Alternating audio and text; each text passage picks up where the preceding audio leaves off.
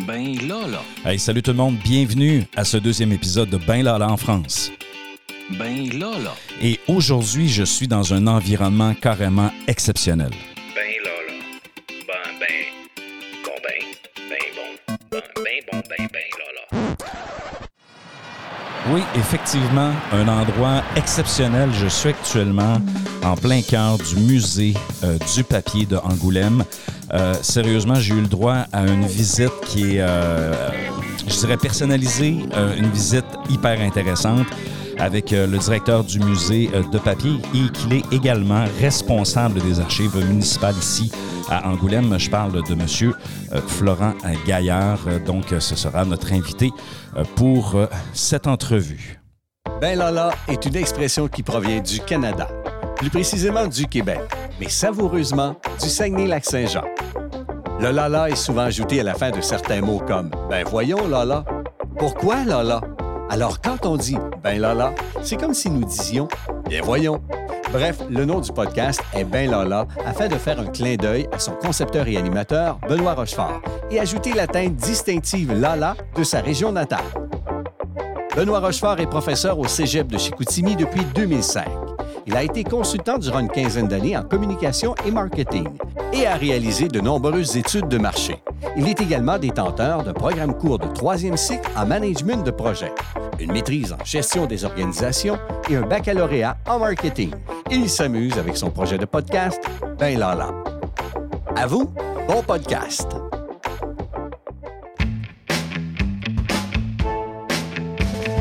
Attention, attention.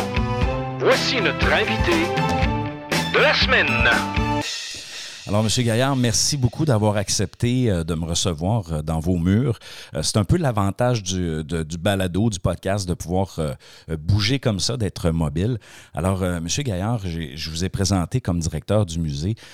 J'aimerais que vous me parliez un petit peu de vos fonctions. Qu'est-ce que vous faites ici au musée de papier? Ah, ma fonction, bien sûr, est la direction de cet établissement. Ça veut dire quelque part, bien sûr, euh, conserver d'abord euh, des collections qui sont très nombreuses ici, qui se sont rassemblées depuis des dizaines d'années. Euh, mais c'est aussi, bien sûr, animer avec toute mon équipe un, lieu, donc le, faire vivre à travers des, expositions temporaires, des, conférences, des animations de toutes sortes. Ce qui fait que l'idée générale que nous souhaitons développer ici, bien sûr, est, celle de, faire un lieu de, vie, bien sûr, mais un lieu aussi où le public va pouvoir rêver. Et c'est vrai qu'un musée dont on sort enchanté, eh bien, c'est l'idéal. Et si on peut apporter un peu de rêve aux visiteurs, eh bien, on sera comme ça les, les hommes les plus heureux du monde. Vous parlez de rêve. Tout à l'heure, on a fait une petite tournée euh, que j'ai euh, grandement appréciée. D'ailleurs, merci d'avoir pris le temps. Euh, vous me parliez un peu de l'histoire, justement, de, Angoulême. J'aimerais que vous me parliez, dans le fond, c'était quoi le- je dirais, l'impact de la, de la papetière ici, de la papeterie, de cette industrie-là euh, à Angoulême? C'était essentiel. Je dirais qu'Angoulême a été longtemps une ville industrielle, euh, même euh, Honoré de Balzac, vous savez, le grand écrivain français du 19e siècle, disait qu'Angoulême était une ville industrieuse et riche. Eh bien, on le le témoignage de tout cela ici, à travers les, collections, bien sûr, qui, attestent euh, d'une histoire euh, extrêmement euh, industrielle autour d'usines qui se sont développées autour du papier, autour des toiles métalliques, les feutres, des imprimeries, des, fonderies. Il y a toute une économie autour du papier qui a été un bassin d'emploi 10 000 hommes et femmes, euh, donc quelque chose de très important. On disait d'ailleurs en France que la ville d'Angoulême était euh, la, la ville la plus industrialisée entre la Loire, euh, Tours, vous voyez le Val-de-Loire, et la Garonne, Bordeaux. Donc, quand on parle d'industrialisation, on parle de, de- de l'industrie du papier, mais qui a généré, euh, entre autres, fonderies. Euh, on a, ça a généré aussi euh, de la poudre, dans le fond, une, une fabrication de, poudre, bien sûr, à ne pas, comment je peux dire ça, à ne pas confondre avec, avec, avec la, la- la production colombienne. Donc, de la, de la poudre à canon, bien sûr, qu'on fait référence. Et l'autre industrie, on parlait de fonderie, poudre et pour les canons. Pour, les canons. Pour les canons, puisque nous avions aussi depuis le XVIIIe siècle, donc avant la Révolution française.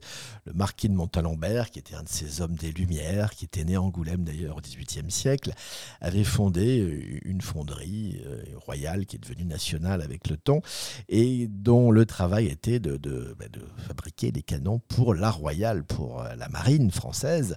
Vous savez que Rochefort, qui n'est pas très très loin d'Angoulême, justement, était un lieu de fabrication de, bateaux.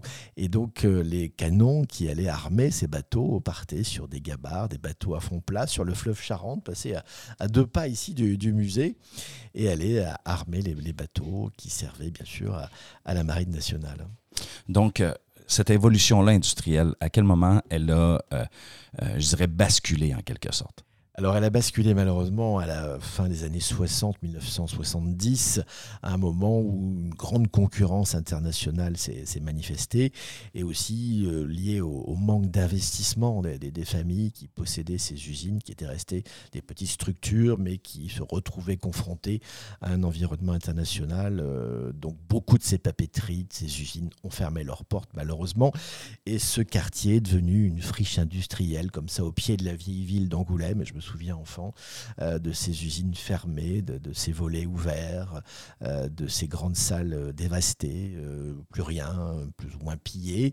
Euh, et puis là, il y a eu une décision municipale, c'est vrai, de, quelque part de sauver tout ce secteur industriel et quelque part de se réapproprier le fleuve Charente, puisque toutes ces usines s'étaient développées au bord du fleuve, le fleuve nourricier qui est le, le fleuve Charente. Donc, à partir du moment où ça s'est fermé, là, donc je parle de, la papeterie, et ainsi de suite, et à partir du moment où ça a été désert, on parle d'une période d'à peu près combien de temps? Une période, je dirais, une, dizaine d'années, une dizaine d'années, avec euh, un nouvel élément euh, presque révolutionnaire, déclencheur, qui va changer le destin d'Angoulême, euh, qui est euh, la bande dessinée. En 1974 est créé le, premier festival international de, la bande dessinée à, Angoulême. C'est vrai qu'à partir de ce moment-là, la ville va choisir de se réorganiser, de se réorienter autour de l'image, autour de la bande dessinée. C'est le début d'une nouvelle aventure et c'est le début d'une renaissance. Et aujourd'hui, Angoulême a la chance, c'est vrai, de bénéficier d'un statut international. Elle est ville créative UNESCO, justement au titre de la littérature et particulièrement de la bande dessinée. Et puis bien sûr, elle a la chance aussi d'avoir de très nombreuses écoles de l'image, des studios d'image. La BD est entrée dans la ville et les bulles, les plaques de rue, ce sont des bulles. Les rues ont pris le nom euh, de personnalités comme Hergé, euh, Goscinny. Le vaisseau qui est juste en face de nous s'appelle Moebius. Voilà, un magnifique musée de la bande dessinée a, a, vu, a vu, le jour. Donc il y a à la fois voilà, du patrimoine, mais aussi du, du donc de, de l'économie, euh, du travail, et c'est essentiel pour une ville. Donc, l'arrivée de la bande dessinée en 1974, le festival, a été l'amorce d'un changement sur, le plan de la ville. Euh, tantôt, vous avez fait référence qu'il y, a eu la volonté de, de, de, des élus municipaux qui ont dit OK, on va, on va mettre de l'argent pour euh, justement réinvestir dans les infrastructures, en fait, dans les endroits où, que, dans, les, euh, dans les lieux industriels qui étaient désaffectés en quelque sorte. Donc, à partir de, de 74, là, le, combien de temps ça a pris pour être capable d'avoir, de ressentir cet impact-là, par exemple, de, de la BD à Angoulême? Je dirais une, dizaine d'années. Il faut attendre entre euh, le milieu des années 70, si vous voulez, et la fin des années 80. C'est vraiment là qu'on commence à sentir cette, cette influence. La preuve, le musée du papier, et quelque part, euh, résume tout cela. Il ouvre ses portes ici en 1988.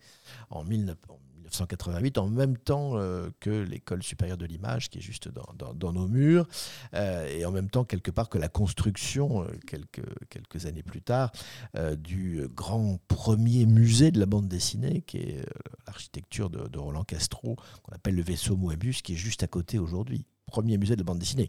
Vous êtes dans les années voilà, 85, 1990. Donc c'est vraiment à ce moment-là, il y a un, très grand changement, puis le festival a pris une ampleur énorme, et on se souvient tous de ces merveilleuses expositions justement dans ce premier musée de la bande dessinée qui avait été inauguré par, le ministre de la Culture emblématique de l'époque qui s'appelait Jacques Lang voilà, et qui est souvent revenu d'ailleurs ensuite euh, dans cette ville. On est parti de, la fabrication de papier avec quelques autres industries euh, ça s'est fermé. On a, on, a, on a, débuté avec la BD en 74, ça a évolué jusque dans les années 80, et ainsi de suite. Aujourd'hui, en 2023, euh, à, quel endroit qu'on se situe par rapport à la BD, par rapport à l'image? Euh, c'est quoi le positionnement d'Angoulême dans tout ça? Je crois qu'aujourd'hui, Angoulême a une dimension internationale euh, qui est liée à la bande dessinée. où que nous soyons, quand on parle d'Angoulême, on vous dit ah oui, c'est la ville, c'est la ville de la BD. Euh, il y a une reconnaissance internationale. Il y a aujourd'hui une quinzaine d'écoles qui se sont développées autour de l'image, à la fois des écoles publiques ou des écoles euh, privées, et puis d'innombrables studios aussi qui, fabriquent euh, des, images, des, films, et c'est un, bonheur. On a eu l'occasion, Monsieur du Papier, de, créer des activités. On appelle les cafés du Nil. On allait prendre un café dans tous ces, studios ou ces écoles et de découvrir bah, tout ce qui se faisait en Angoulême. Mais ça a été, je peux le dire, un émerveillement de se dire, bah voilà, quelque part, après le rayonnement européen, international du papier, puisqu'on vendait notre papier dans le monde entier, eh ben Angoulême a, réussi sa reconversion euh, autour de l'image, puisqu'aujourd'hui, on y fabrique des, films euh, qui aussi sont, sont, vus dans le monde entier. Donc, c'est une belle aventure qui, il faut, une quarantaine d'années pour que tout se, développe. Euh, je pense que les choses vont continuer dans les années qui viennent. Mais c'est vrai que les élus ont vraiment euh, misé sur euh, cette reconversion. Euh, et je crois que le musée du papier résume tout cela. C'est sa vocation un peu de raconter cette histoire qui est extrêmement riche du papier et d'amorcer bien sûr cette reconversion du, papier à l'image. en lien avec, avec cette reconversion-là, on parle d'élus municipaux, tout ça. Est-ce qu'il y a quelqu'un au fil des années qui a, su démontrer un certain leadership, qui a, qui a une vision sur, euh, sur vers où ce qu'Angoulême devait s'en aller avec, euh, la BD? Écoutez, je crois que d'abord, il faudra rendre hommage, bien sûr, aux trois fondateurs de, de la bande dessinée. Euh, deux ont été des élus. Je pense bien sûr à Jean Mardiquian, qui, a quittés, euh, qui a été une grande figure culturelle d'Angoulême. Il a été pendant très longtemps l'adjoint à la culture de cette ville. Euh, je pense aussi à Francis Grou, qui lui aussi a été élu de cette ville, qui vit encore aujourd'hui. Euh, ce sont des hommes que, que, que j'ai admirés, que j'admire beaucoup, parce que sans le savoir peut-être à l'origine, puisque c'était une idée de, passion, eh bien, ils ont donné à, la ville un, nouvel élan. Et j'y ajouterai bien sûr euh, d'autres figures. Je pense à, David Caméo, qui était un, élu à la culture, un jeune élu à la culture des années 70, euh, qui est un peu à l'origine de ce musée d'ailleurs, et qui d'ailleurs après a réalisé une magnifique carrière puisqu'il a été le directeur de la manufacture de Sèvres, si célèbre, c'est à côté de Paris, du musée où on fabrique cette, cette, porcelaine, cette céramique merveilleuse. Et il a été aussi après le directeur des arts décoratifs Palais du Louvre à Paris. Euh, donc voilà, un élu qui avait une vision et qui est toujours d'ailleurs un, ami du musée qui vient nous voir régulièrement.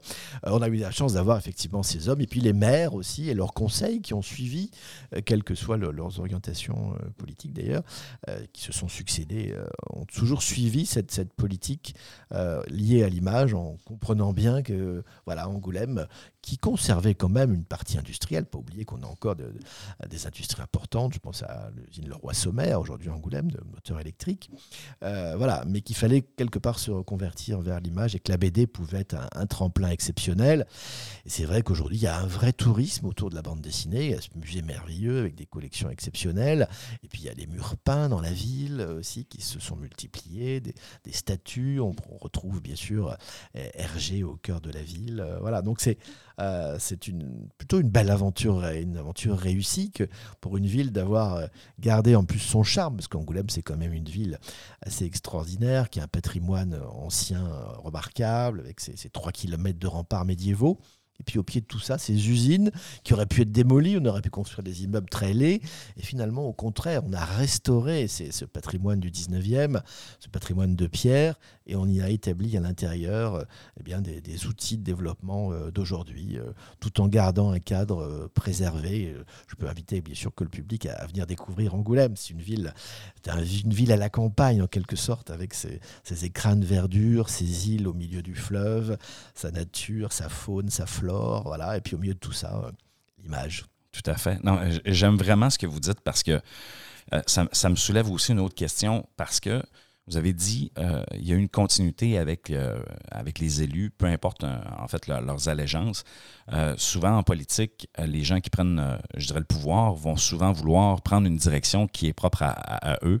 Donc, c'est quand même un défi pour, tu sais, pendant une quarantaine, cinquantaine d'années, d'avoir dit on prend la même direction sur, sur l'axe de développement de, de Angoulême et on mise là-dessus, et peu importe la, nature politique. Donc, euh, c'est- chapeau. Là. Je ne dis pas qu'il n'y a pas eu des débats peut-être alentour.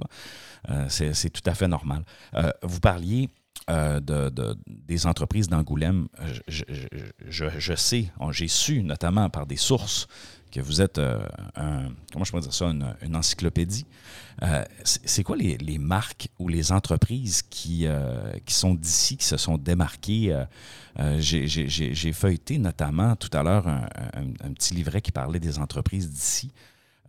C'était Coca, Coca, euh, Coca Chocolaca ou quelque chose comme ça. là. Euh, Corrigez-moi, parce que je sais que je ne le dis pas comme il faut. Euh, J'aimerais ça que vous m'en parliez un peu des, marques, des produits d'ici. Oui, on a eu des, produits, vrai, de, de- de haut de gamme euh, qui euh, se sont vendus dans, le monde entier. Alors ici, on fabriquait surtout du, papier à cigarette, à Angoulême, mais il y en avait plusieurs. Euh, beaucoup se souviennent euh, de Le Nil, hein, le fameux éléphant du Nil. Je ne fume que le Nil, c'était la, grande publicité du 19e.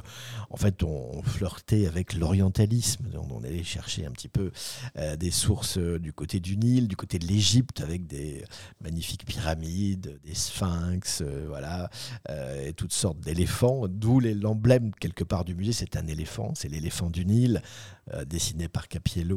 Mais j'ai 1912. j'ai remarqué, entre autres, le, le- le- packaging, les dessins, la publicité. Ça, on est au début de, de- de ces outils-là de marketing. là. Ces, entreprises étaient très, très modernes pour l'époque hein, et ont fait travailler vous voyez, des, des graphistes et puis aussi des, parfois des grands artistes, des grands prix de Rome euh, qui ont illustré comme ça les, boîtes, les papiers euh, et euh, ils ont fait appel aux, plus grands pour, vendre un produit avec beaucoup de modernité. Et ce qui est incroyable d'ailleurs de ces entreprises, pareil du Nil, on peut parler de la Croix, on peut parler de la Roche-Joubert, hein, ces, grandes usines qui vendaient leur papier dans le monde entier. Ces usines, on en a des preuves puisque elles ont essaimé et elles ont pu construire des usines jusqu'en Australie. L'usine Le Nil avait une antenne en Australie et euh, l'usine La Croix aussi. Donc il y a vraiment un, rayonnement incroyable euh, dans, dans le monde entier, un savoir-faire, et aussi bien au niveau des papiers à cigarettes, mais je parle, je parlais tout à l'heure des fonderies. Il y avait une fonderie qui s'appelait Cordebar, qui était tout près d'ici. On a, hérité des archives de cette entreprise, des milliers de papiers calques avec des machines dessinées. Mais quand on voit les lieux où étaient envoyées ces machines, eh bien, on a bien sûr toute une partie de la France, mais aussi l'Europe, mais aussi des États-Unis, euh, l'Amérique du Sud, jusqu'aux pays du Moyen-Orient. C'est incroyable. Donc vraiment, on, euh, voit ce, rayonnement et, ce savoir-faire. Et je suis toujours impressionné par justement ce savoir-faire, tous ces, hommes, ces femmes dans leur, dans leur métier propre, dans les usines qui euh, eh bien, avaient euh, pu développer des, techniques de fabrication qui faisaient que les produits fabriqués ici étaient des produits d'excellence. Dans les, euh, les propriétaires qui, notamment ont possédé la, la, papetière ici, dans, le musée dans lequel on est, euh, je pense qu'il y a des propriétaires qui se sont démarqués de par leur époque, de par leur génération, dans la façon de, je dirais, de gérer leurs ressources humaines. Euh, lequel, selon vous, a fait des choses innovatrices et qui s'est démarqué selon son époque en lien avec les relations de travail? Écoutez, il y a on a la chance aussi d'avoir eu des, ce qu'on appelle des patrons sociaux euh, en Charente. Alors ici, bien sûr, dans l'usine Le Nil, je pense à la famille Brousseau, je pense aussi à la famille Lacroix. Il y a, quelques figures, je peux vous parler de, de, de Léonide Lacroix. Léonide Lacroix, c'est un de ces patrons du 19e siècle, un peu atypique parce qu'il épouse une ouvrière. À l'époque, on ne mélangeait pas euh, les groupes sociaux. Euh, donc peut-être qu'il était sensible justement à la condition ouvrière parce qu'il en avait épousé une. Euh, mais je crois en fait que cet homme était très soucieux de, son entreprise et des- hommes et des femmes qui y travaillaient en développant des sociétés de secours mutuels, des caisses de retraite, euh, en développant tout un, un arsenal, si vous voulez, de dispositions pour protéger les ouvriers et les ouvrières de son usine, puisque la sécurité sociale n'existait pas à l'époque, les, retraites n'existaient pas. Euh, on était presque sans droit du travail. Et c'est vrai que ces, patrons ont développé euh, beaucoup de bien-être dans leur entreprise. Et je pense aussi à Edmond Laroche-Joubert, qui avait créé à l'époque du roi Louis-Philippe, dans les années 1840, une société en coopérative, ce qui était très novateur aussi. Et si bien que ces hommes ont laissé, c'est vrai, euh, une très bonne, euh, très bonne image, hein, un souvenir qui est resté de, chez les ouvriers et les ouvrières, on nous l'a souvent dit, euh, comme un, témoignage très clair de, patrons sociaux euh, qui s'étaient investis pour que bah, les personnes qui y travaillaient, euh, eh bien, ils puissent bien y travailler, notamment les femmes qui avaient euh, des crèches pour mettre les enfants le matin. Donc, euh, ces usines étaient peuplées de, jardins ouvriers aussi, euh, de stades où le- les ouvriers pouvaient aller faire du sport. Enfin voilà, il y, avait toute une, série d'idées euh, novatrices qui après ont été reprises, bien sûr, euh, dans le droit du travail et qui se sont développées en France. Mais on a eu euh, voilà, des, des Lacroix, Brousseau euh, et puis euh, La Roche-Joubert, des, patrons extraordinaires.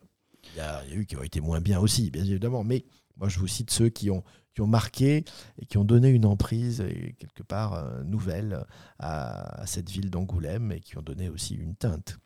Parce que ça, à, ce moment-là, justement, par rapport euh, aux patrons, aux travailleurs, c'est- incroyable comment c'était euh, euh, c'était incroyable parce que on a tous vu les, les, fameux vidéos de Charlie Chaplin dans, le cadre de son travail qui se sauvait et notamment qui fait référence à cette mécanisation, à la révolution industrielle, aux conditions de travail, au syndicalisme, au début du syndicalisme dans ces années-là, notamment en Amérique.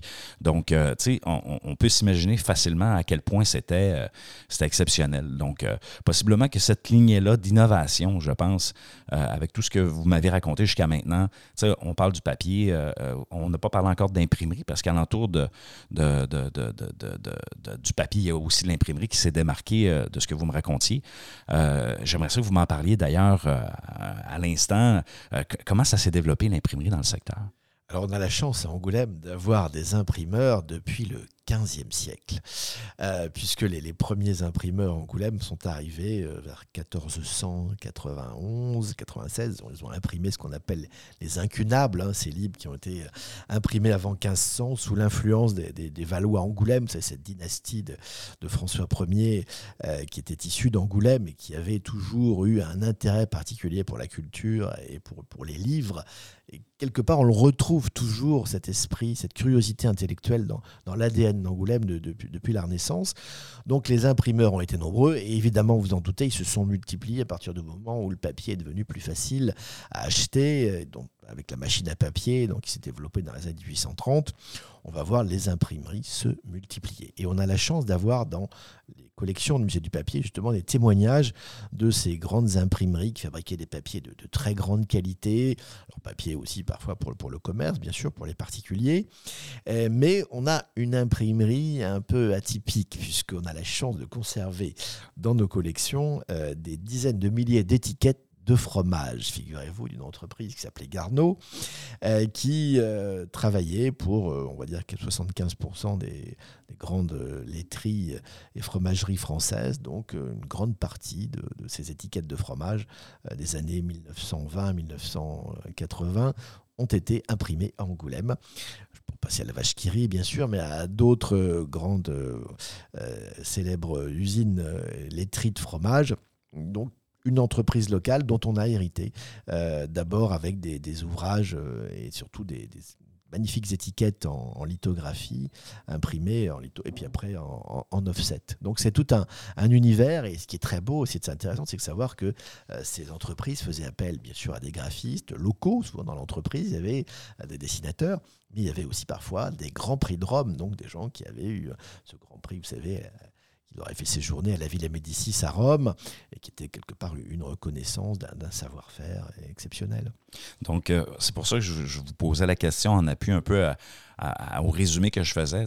Papier, imprimerie, image, euh, tout ça a une, grande cohérence. La BD, euh, euh, le, le pôle actuellement qui est, qui est, qui est- développé ici, le pôle image qui fait en sorte que, bon, il y a de l'animation qui est développée, des vidéos, et, tout ça est cohérent avec je dirais même l'ADN de où c'est que Angoulême vient. Je trouve ça vraiment fascinant ce que, ce que vous nous partagez aujourd'hui. J'aimerais vous questionner maintenant un peu plus sur l'aspect des archives municipales, parce que dans vos fonctions, vous, vous, faites ça également.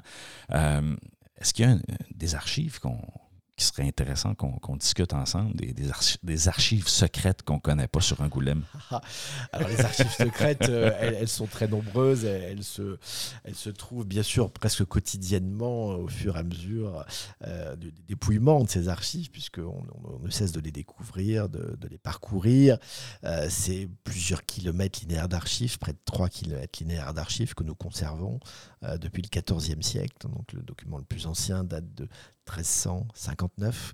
Euh, oh, 1359. 1359, à l'époque où Angoulême était occupé par euh, le prince noir, le fils d'Édouard III d'Angleterre, euh, qui d'ailleurs séjournait entre Bordeaux et Angoulême et avait fait d'Angoulême, le prince de Galles, une de ses résidences favorites. On a souvent oublié. donc ce sont bien sûr des, documents exceptionnels qui sont conservés là. La première charte aussi de deux communes dont nous avons une copie, puis la seconde charte du roi Charles V dont nous avons l'original. Elle, ah, est là depuis 1375. Elle a été conservée. Euh, elle a dépassé tous les conflits, les guerres, les, climats, le froid, la pluie. La qualité du papier, je présume. Euh, oui, c'est effectivement une qualité de papier. Et nous avons surtout, bien sûr, les délibérations des élus. C'est ça qui est aussi extraordinaire. C'est un vrai trésor euh, qui, en continue depuis 1488 jusqu'à aujourd'hui, euh, nous présente les décisions que les différents élus de cette ville ont pu prendre depuis la fin du XVe siècle. Donc c'est une source énorme qu'on a pu numériser. Elle est d'ailleurs en ligne sur Internet, sur le site de la ville. On peut, ah consulter euh, ces archives que on a pu préserver. Je peux que rendre hommage, bien sûr, à, à tous mes prédécesseurs qui se sont battus pendant, pendant des siècles pour conserver tout ce patrimoine qui, nous raconte la vie des citoyens et des citoyennes d'Angoulême euh, au fur et à mesure des décisions, décisions parfois très graves quand on pense, on sort d'une pandémie, on sait ce que c'est. On a connu bien sûr euh, les, pestes euh, parfois extrêmement dures et, terribles, et pas à l'époque les protections d'aujourd'hui. Il y a eu des moments très rudes, euh, il y a eu des moments de, joie, d'allégresse, et c'est tout, évidemment, toute l'histoire qui est là, hein, avec euh, l'histoire des, foires, des marchés, du, du commerce, euh, voilà, des, remparts, comment on préserve une ville, comment cette ville est en plus parfois exemptée d'impôts par les, rois qui voulaient relancer le, commerce à tel ou tel du, du, Moyen-Âge, et comment elle s'est développée au XVIe siècle. Je pense qu'en 2023, les gouvernements pourraient dire on va vous exempter d'impôts également pendant quelques années, euh, ça serait bon, non?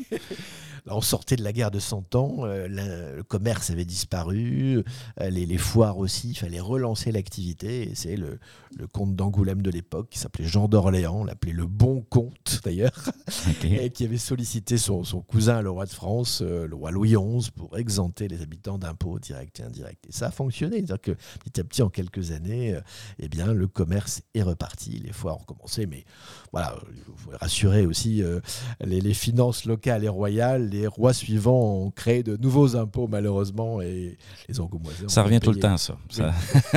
Ça, revient tout le temps. Euh, donc, Monsieur Gaillard, écoutez, euh, merci. Hein, merci d'avoir pris le temps de, de me jaser. C'est vraiment apprécié.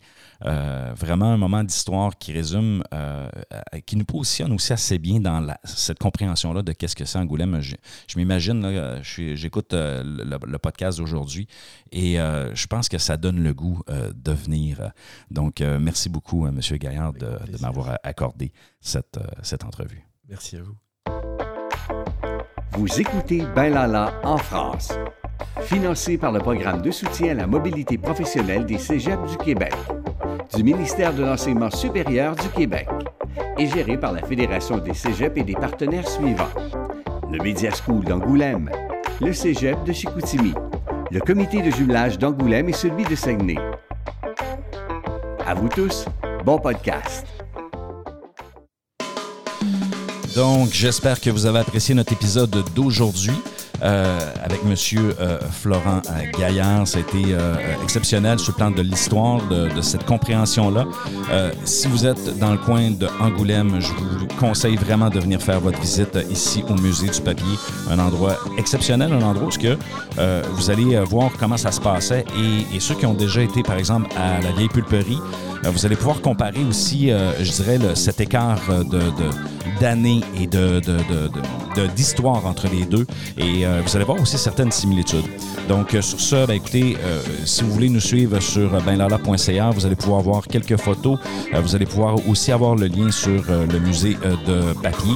Donc, vous allez pouvoir consulter ça à distance. Alors, sur ce, il ne me reste qu'à vous dire, les amis, ciao, ciao!